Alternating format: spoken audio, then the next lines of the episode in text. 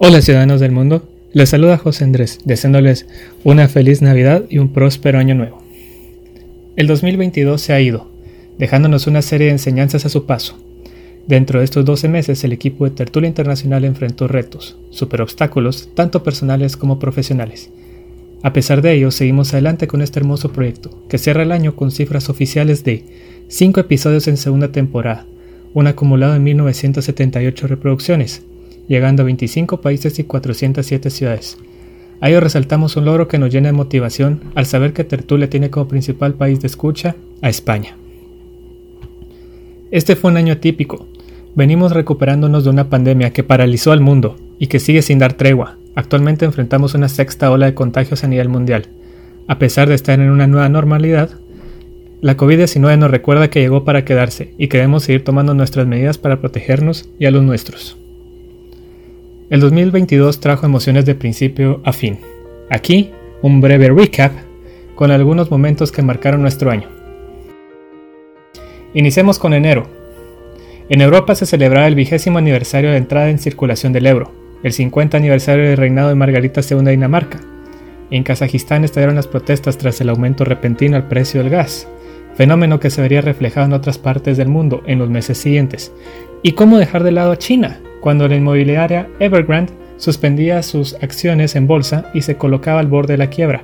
Lo que se avecinaba como un Lehman Brothers 2.0 fue controlado por medio de la venta de activos y continuar con la construcción de casas para que los compradores no se viesen afectados y la confianza en el mercado inmobiliario chino se mantuviera intacta.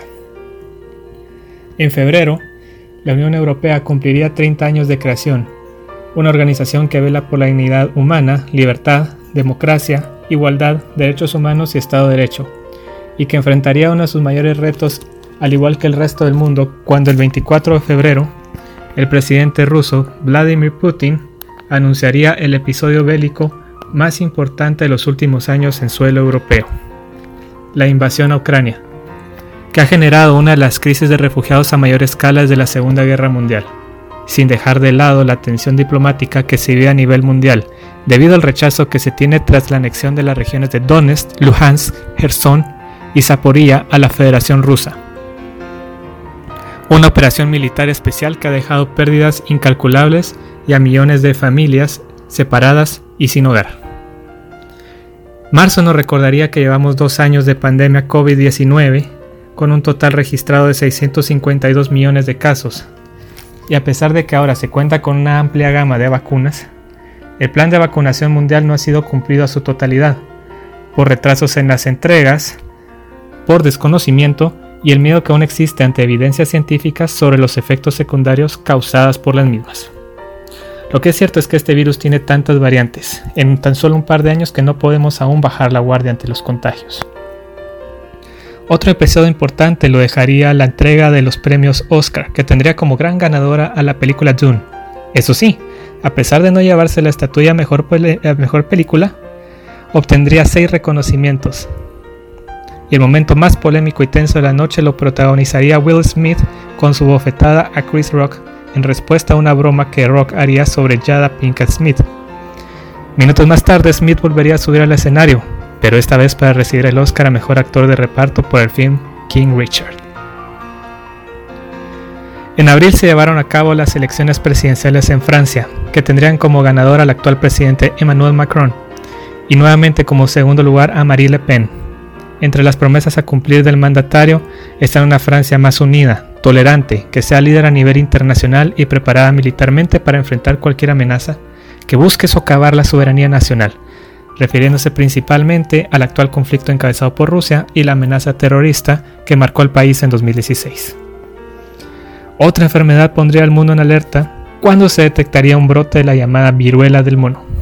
A pesar de que esta cuenta con una rápida expansión, la OMS la descartaría como pandemia debido a su baja tasa de letalidad. Aún así, la tiene reportada como una emergencia de salud pública de importancia internacional. Mayo marcaría historia en el deporte rey, el fútbol, al ver nuevamente coronado por decimocuarta ocasión al club de fútbol español Real Madrid, al vencer a Liverpool de Inglaterra por un marcador de 1 a 0, que tendrá como grandes figuras del club blanco al arquero belga Thibaut Courtois y al brasileño Vinicius, que anotaría el único tanto del partido.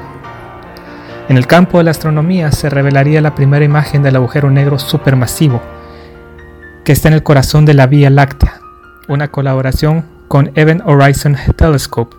Utilizando observaciones de una red mundial de radiotelescopios, descubrirían que este agujero negro tiene una masa de 4 millones de veces la de nuestro Sol y se encuentra a unos 27.000 años luz de la Tierra. El séptimo arte también viviría un momento muy refrescante y positivo tras el estreno del film Top Gun Maverick, dirigida por Joseph Kosinski y estelarizada por Tom Cruise. Una cinta que ha sido aclamada por la crítica y tiene incluso mejor recepción que su predecesora de 1986, posicionándola hasta el momento como la película más taquillera de 2022 y la segunda que logra más de mil millones de dólares desde el inicio de la pandemia un título que solo Spider-Man No Way Home poseía. Junio nuevamente fue el epicentro para el espectáculo tras la victoria de Johnny Depp contra su ex esposa Amber Heard. Un juicio polémico en el que el actor buscaba limpiar su nombre tras el daño a su reputación y a carrera profesional, tras ser acusado de abuso doméstico, dejando en claro que el movimiento Me también ha sido mal utilizado por mujeres como Heard, que buscan ganar protagonismo a costa de casos reales de violencia de género. En Inglaterra se celebrarían los 70 años de ascensión al trono de la reina Isabel II, su jubileo de platino, algo que sería muy difícil de repetir o superar en la historia de las monarquías. En julio, tras el aumento de tensiones por la guerra, por la guerra ruso-ucraniana, los países de Suecia y Finlandia solicitarían entrar a la OTAN, esto ante su proximidad geográfica con Rusia. Tras años de rechazar cualquier anexión o participación, Ahora ambas naciones dejarían la neutralidad y realizarían un cambio estratégico para pertenecer a la Alianza Atlántica. La reacción rusa no se hizo esperar y lo calificó como un grave error que traerá consecuencias a largo plazo, haciendo alusión que no van a tolerar más expansión de la infraestructura de OTAN a territorio sueco-finlandés. Otro hecho relevante para el mundo aconteció el 8 de julio, cuando en pleno meeting fue asesinado a sangre fría el ex primer ministro japonés Shinzo Abe una figura muy importante para la reestructuración económica de Japón a través de la política Abenomics, que se caracterizó por la expansión monetaria, innovación en la estructura social, por medio de un aumento en la productividad, ciudades inteligentes, cuidado de la salud, también a través de reformas a la hora de trabajar, solicitando un pago por igual a hombres y mujeres, horarios de trabajo flexible, promoción del mercado, innovación digital, firma de tratados de libre comercio a nivel bilateral y multilateral, expansión del turismo, reducción de impuestos y desregulación del mercado. En Latinoamérica, Colombia haría historia al elegir por primera vez a un candidato de extrema izquierda. El presidente Gustavo Petro, quien lejos de ser una esperanza para su nación, solo ha demostrado que el pesimismo para los colombianos sobre su gestión va en ascenso. Agosto pasaría a la historia por ser un nuevo capítulo en la tensión entre China, Taiwán y Estados Unidos, al poner al límite las declaraciones de China de derribar el avión que transportaba a Nancy Pelosi si volaba a Taiwán. Pese a la amenaza, Pelosi cumplió y arribó a Taiwán, y los ejercicios militares para ambas naciones se fortalecieron. En Cuba, el depósito de petróleo ubicado en Matanzas explota, destruyendo casi la mitad de la reserva de combustible del país. En Argentina se da una histórica sentencia de 12 años de prisión e incapacidad electoral a la actual vicepresidenta argentina, Cristina Fernández de Kirchner, bajo varios cargos de corrupción y lavado de dinero. Este es un golpe fuerte a la izquierda latinoamericana que buscaba posicionarla como un referente en las elecciones de 2023. Septiembre será siempre recordado en la historia de la humanidad. The London Bridge is down. La reina del Reino Unido y de los otros reinos de la Mancomunidad de Naciones, Elizabeth Alexandra Mary, mejor conocida como Isabel II de Reino Unido, falleció. Tras una vida que abarcó desde la Segunda Guerra Mundial hasta la pandemia del COVID-19, vio pasar a 15 primeros ministros, de los cuales 3 fueron mujeres, 17 presidentes de Estados Unidos y 7 papas. La gran mayoría del Reino Unido no conocía a otro monarca. Fue una figura omnipresente en la vida política británica desde hace más de 70 años. La reina fue y seguirá siendo parte de la identidad de su país, su legado, que ya es historia en sí mismo, será difícil de igualar para su sucesor, Carlos III, al cual solo le diré, larga vida y buena suerte al rey, pues ya varias naciones de la mancomunidad han comenzado a solicitar el referéndum para su independencia. Octubre consolidó para la izquierda latinoamericana una marea rosa 2.0 tras la polémica victoria de Lula da Silva sobre Jair Bolsonaro. Pese a las impugnaciones del Partido Liberal, el Tribunal Supremo Electoral brasileño concedió el triunfo a Lula, quien asumirá el 1 de enero, dando un nuevo respiro para el comunismo y reactivando el Foro de Sao Paulo y el ahora BRICSA. En Reino Unido, la inestabilidad política continúa su rumbo y deja fuera al Liz quien duró apenas 45 días al cargo, y cede su lugar a Rishi Sunak, el primer ministro más joven en 200 años, quien tiene el reto de reunificar una nación dividida, sumida en la ansiedad y el escepticismo, tras la crisis de salud a raíz de COVID-19 y su posterior impacto económico, y ahora con el tema de la guerra ruso-ucraniana que tiene en vilo las reservas de combustible y gas natural, con lo que afrontar el invierno será cada vez más complicado. Nuevamente China hace alusión en el escenario, es que se celebró la vigésima asamblea del Partido Comunista Chino, que otorgó a Xi Jinping su tercer mandato ininterrumpido. Un momento tenso que dio la vuelta al mundo fue cuando salió a la luz un video en el que el expresidente chino Hu Jintao era expulsado de dicha reunión. Pese a distintas versiones que circulan en redes, algo es evidente. El poder de Xi como líder supremo de la nación comunista es la señal de una presidencia sin límites temporales, potencialmente vitalicia, con un comité central completamente leal y fiel a sus directrices. Ha desaparecido cualquier ideología que abogue por la colectividad, el rol de la mujer o apertura a nuevas ideas. Se ha consolidado un ascenso autoritario planificado desde hace ya más de 10 años. Noviembre sería un buen mes para Marvel ya que estrenarían la película Black Panther Wakanda Forever en honor al fallecido actor Chadwick Boseman y con ello el universo cinematográfico de Marvel se convierte en la primera franquicia en recaudar más de 28 mil millones de dólares solo en 2022. Otro evento futbolístico paralizaría el mundo por completo y no podía ser otro que el Mundial de Qatar 2022, que reuniría por última ocasión a las mejores 32 selecciones del mundo. Estrellas del fútbol como Cristiano Ronaldo, Neymar Jr., Luka Modric, Kylian Mbappé, Lionel Messi y otros buscarían la gloria eterna, pero al final solo uno podría obtenerla. En las elecciones, Estados Unidos celebraría las midterms, donde los demócratas sufrirían para alcanzarse con el triunfo. La tan anhelada ola roja republicana no llegaría.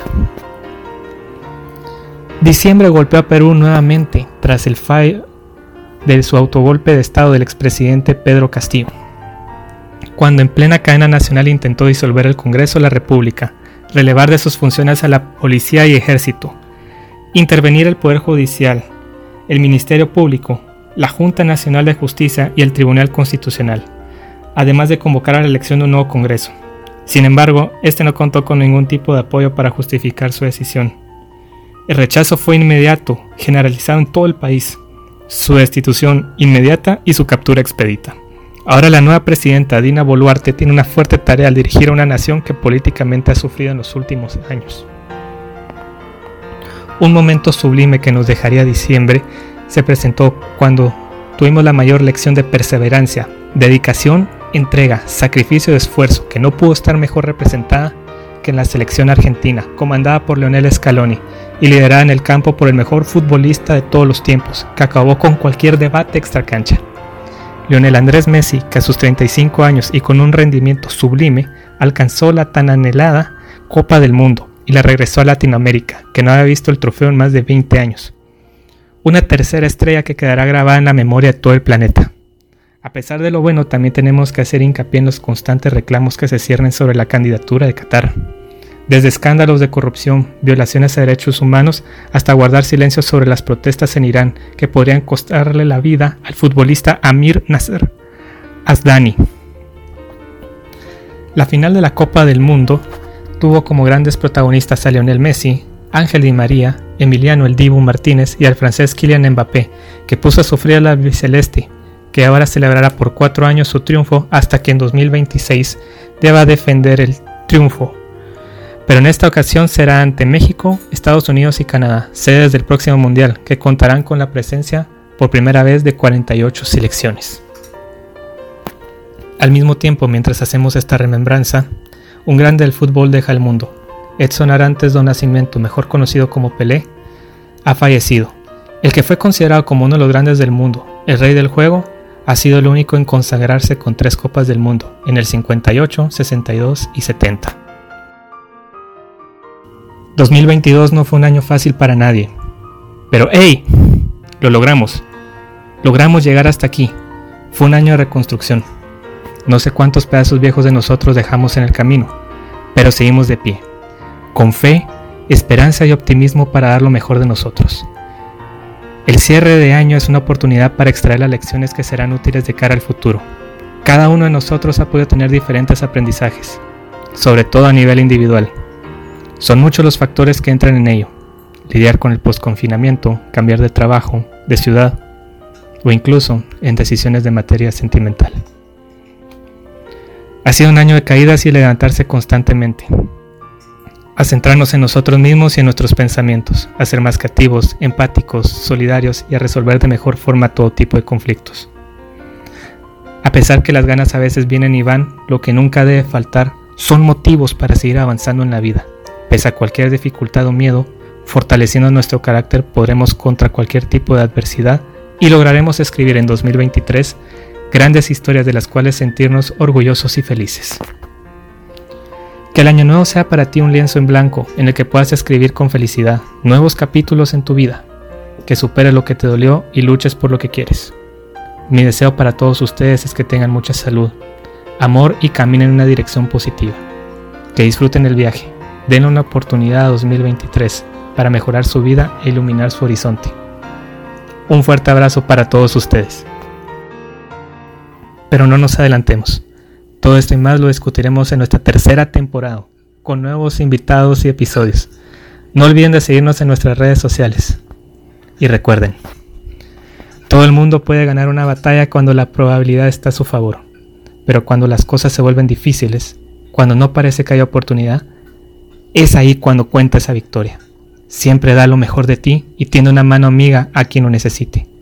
Aquel que ayuda a los demás simplemente porque sabe que es lo correcto es sin duda alguna un verdadero superhéroe.